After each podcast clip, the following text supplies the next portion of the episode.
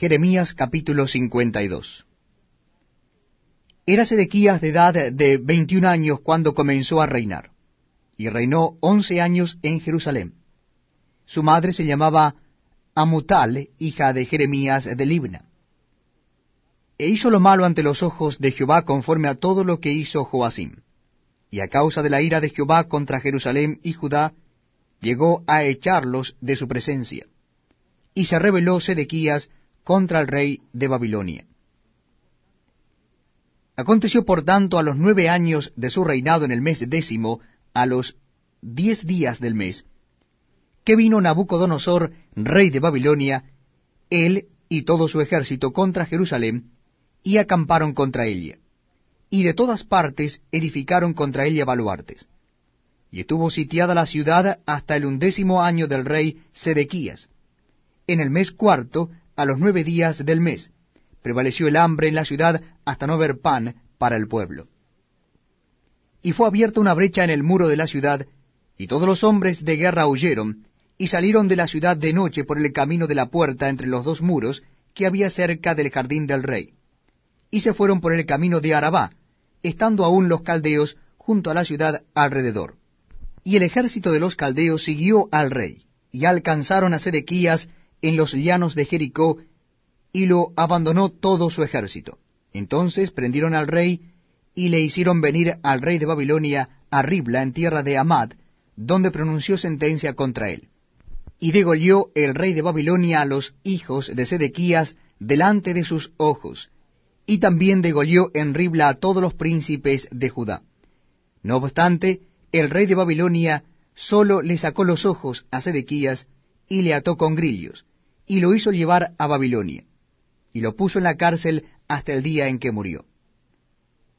Y en el mes quinto, a los diez días del mes, que era el año diecinueve del reinado de Nabucodonosor, rey de Babilonia, vino a Jerusalén Nabuzaradán, capitán de la guardia, que solía estar delante del rey de Babilonia, y quemó la casa de Jehová y la casa del rey, y todas las casas de Jerusalén, y destruyó con fuego todo edificio grande.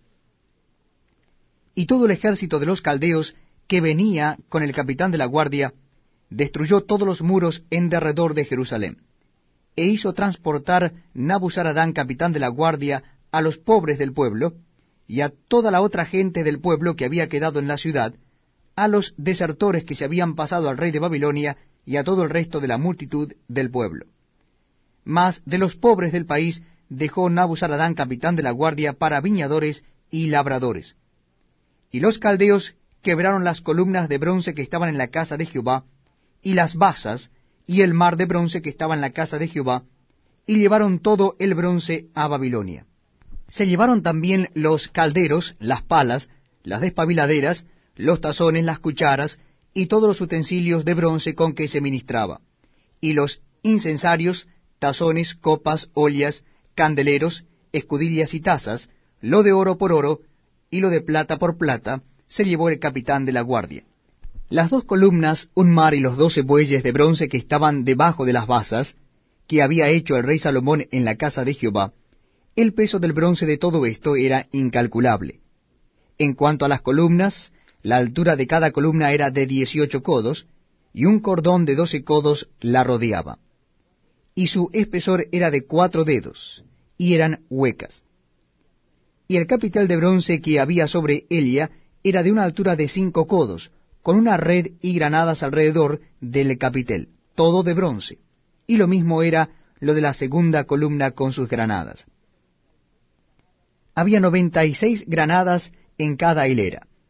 Todas ellas eran cientos sobre la red alrededor.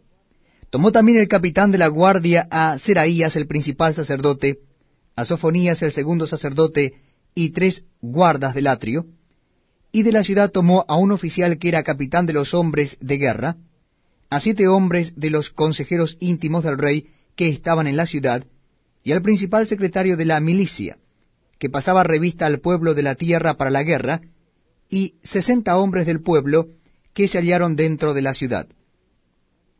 Los tomó pues Nabuzaradán, capitán de la guardia, y los llevó al rey de Babilonia en Ribla. Y el rey de Babilonia los hirió y los mató en Ribla en tierra de Amad. Así Judá fue transportada de su tierra. Este es el pueblo que Nabucodonosor llevó cautivo. En el año séptimo a tres mil veintitrés hombres de Judá. En el año dieciocho de Nabucodonosor, él llevó cautivas de Jerusalén a ochocientas treinta y dos personas. El año veintitrés de Nabucodonosor, Nabuzaradán, capitán de la guardia, llevó cautivas a setecientas cuarenta y cinco personas de los hombres de Judá. Todas las personas en total fueron cuatro mil seiscientas.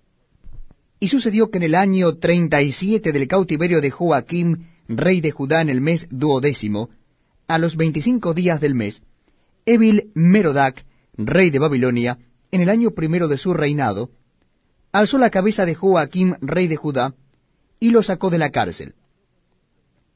Y habló con él amigablemente, e hizo poner su trono sobre los tronos de los reyes que estaban con él en Babilonia.